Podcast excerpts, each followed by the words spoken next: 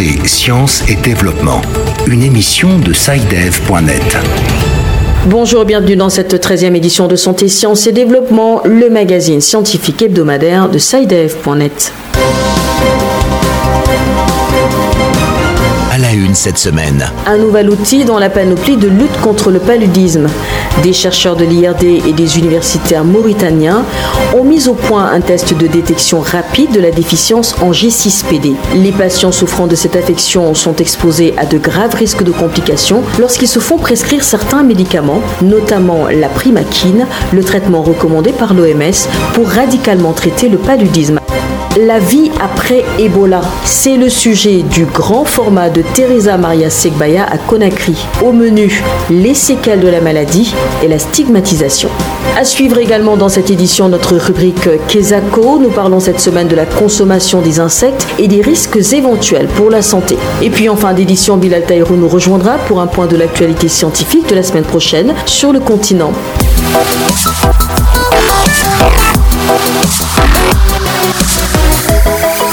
Mais comme d'habitude, vous le savez, nous commençons par une rapide synthèse de l'actualité scientifique de la semaine écoulée en Afrique. C'est avec vous, Hamzat Fassassi. Science Express. Une récente étude montre qu'un vaccin expérimental contre la tuberculose pourrait empêcher les personnes atteintes ne présentant aucun signe de maladie de devenir tuberculeuses pulmonaires pendant une période allant jusqu'à 3 ans, sauvant potentiellement des millions de vies. Selon l'Organisation mondiale de la santé, un quart de la population mondiale est infectée par le germe de la tuberculose, Mycobacterium tuberculosis, mais ne présente aucun signe de tuberculose évolutive et ne se sent pas malade, un phénomène appelée tuberculose latente. Environ 5 à 10 des personnes atteintes de tuberculose latente développent une tuberculose active au cours de leur vie. Un article à lire sur saidev.net. Selon un rapport de l'UNICEF, le retard de croissance, un indicateur clé de la malnutrition, a augmenté en Afrique depuis 2000, bien qu'il ait diminué d'un quart dans le monde. Brian Kelly, rédacteur en chef du rapport de l'UNICEF, a déclaré que la malnutrition risquait de aux perspectives économiques des enfants et qu'une meilleure nutrition des enfants améliorerait durablement le développement socio-économique de la région. L'Union africaine a appelé la semaine dernière les pays africains et les institutions panafricaines à déployer des efforts concertés pour faire face aux principales menaces persistantes pour la santé publique. L'UA a également souligné que la protection de la santé de l'Afrique contre les menaces de maladie est impérative, notamment avec la mise en œuvre du règlement sanitaire international et des autres cadres stratégiques de l'Union africaine traitant des problèmes de santé sur l'ensemble du continent. Un nouvel outil dans la lutte contre le paludisme, mis en avant par une récente étude menée conjointement entre chercheurs mauritaniens et français de l'IRD. À Nouakchott, où sévit un paludisme résistant, les chercheurs préconisent l'utilisation d'un test de diagnostic d'une maladie génétique touchant plus de 10% de la population et qui empêche les médecins de prescrire le médicament le plus efficace du moment. Le reportage de William Goussanou, en ligne depuis Paris. C'est une nouvelle plutôt rassurante pour les médecins que de savoir qu'il est maintenant possible d'utiliser un test de diagnostic rapide de cette maladie génétique qu'est la déficience en G6PD, entendez, le glucose 6-phosphate déshydrogénase. Certains antipaludismes pourtant recommandés par l'OMS comme la primaquine peuvent provoquer une anémie sévère, raison pour laquelle sa prescription était écartée par les médecins.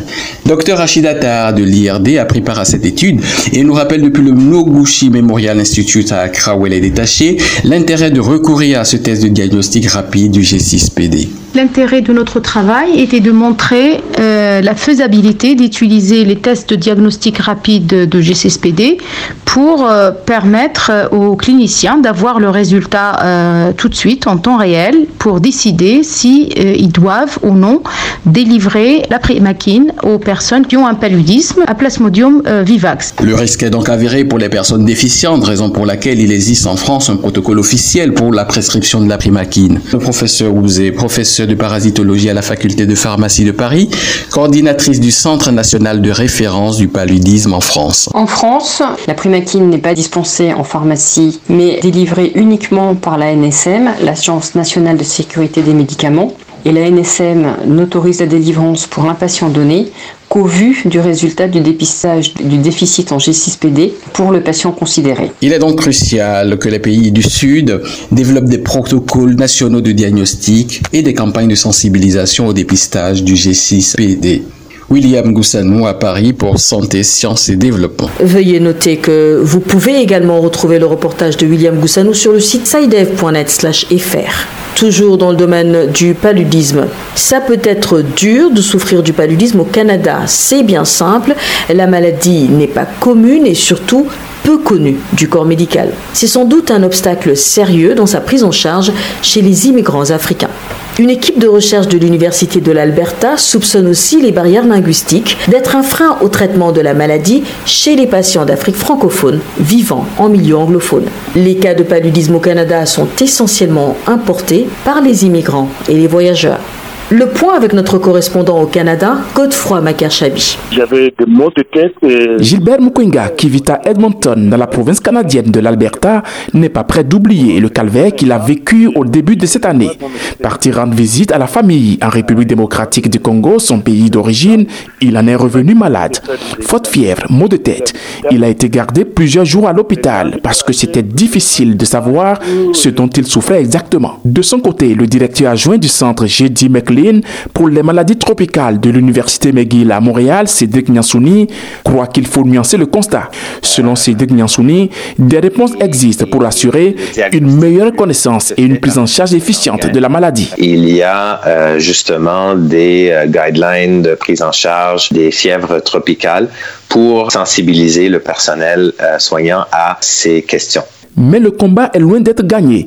La barrière de la langue peut également compromettre la qualité de la prise en charge en zone linguistique minoritaire. Une étude que réalisent des chercheurs de l'Université de l'Alberta sur des migrants d'Afrique subsaharienne francophone à Edmonton, où l'anglais domine, fait ressortir ses premiers constats. C'est là où la langue devient importante. La professeure titulaire en études culturelles, Cyril Ataravi. Parfois, ces immigrants ont une meilleure connaissance de ce qu'ils ont, ils ont vécu dans ces zones. Malgré tout, au Canada, le paludisme est un enjeu de santé publique, puisqu'il s'agit d'une maladie à déclaration obligatoire. À Ottawa, Godefroy Maker-Chabi pour Santé, Sciences et Développement.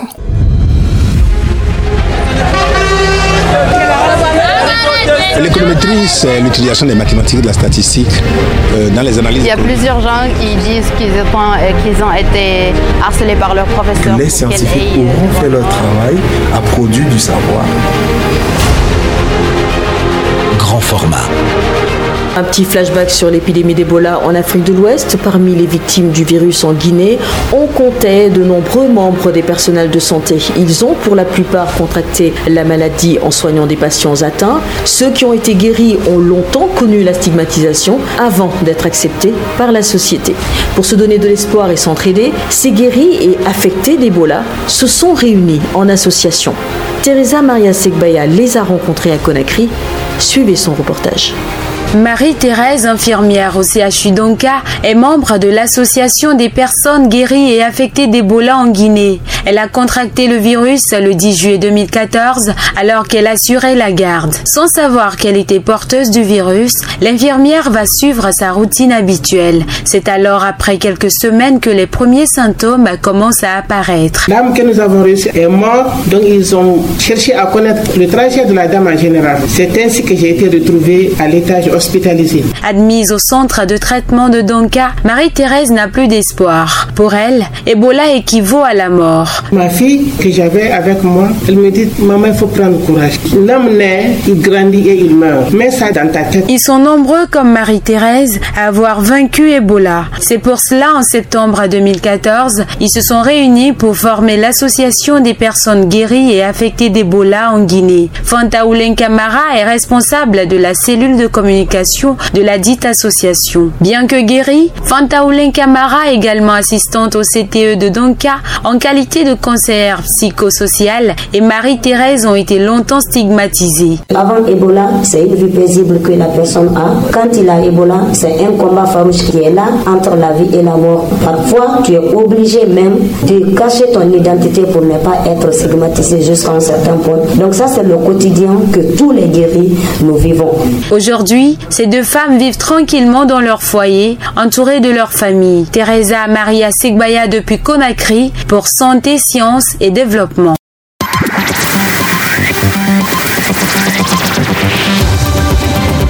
Kesako, qu'est-ce que c'est?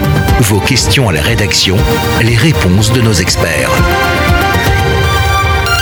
Cette semaine, une question qui nous vient de Ouagadougou, au Burkina Faso. Bonjour, mon nom c'est Mohamed Ali de Ouagadougou, au Burkina Faso. Je sais que la consommation des insectes est très populaire en Afrique, notamment dans mon pays, le Burkina Faso. Même si personnellement je n'en consomme pas, ma question consiste à savoir s'il n'y a pas des risques de transmission des maladies des insectes aux hommes. Autrement dit, est-ce que manger des insectes est sain pour l'homme? Voilà la question de notre auditeur Mohamed Ouagadougou.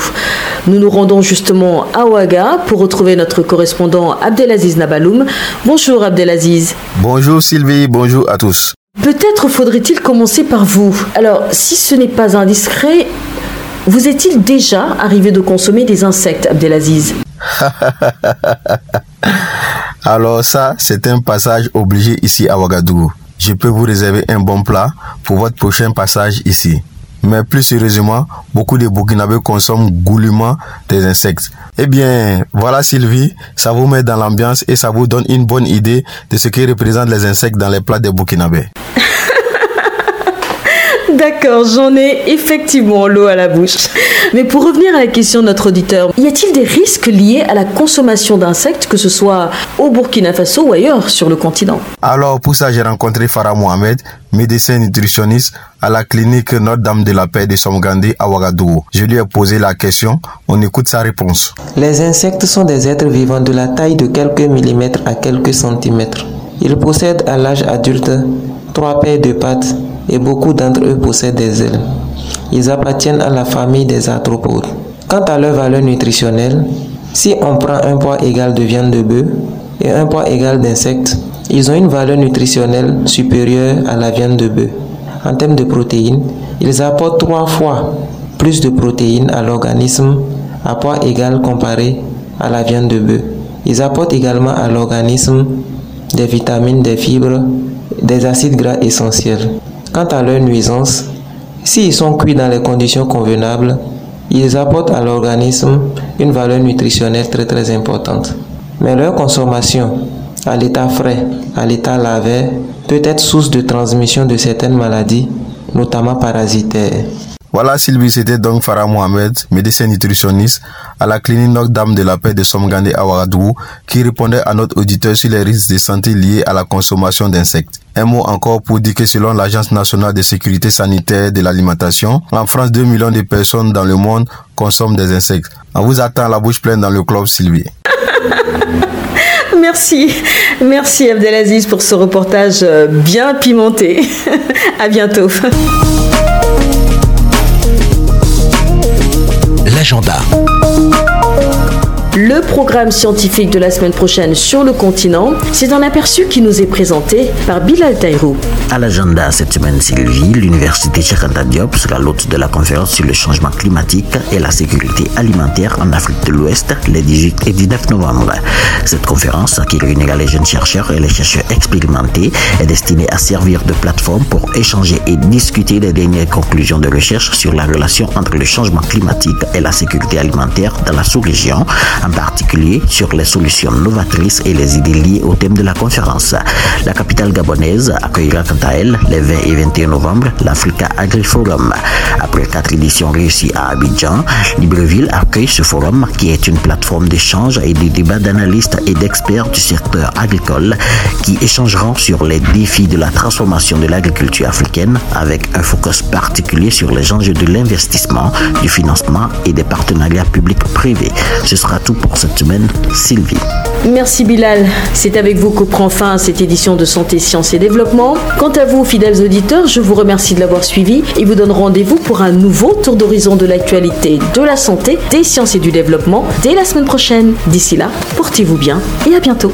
Cette émission est disponible en podcast sur le site sidev.net/fr.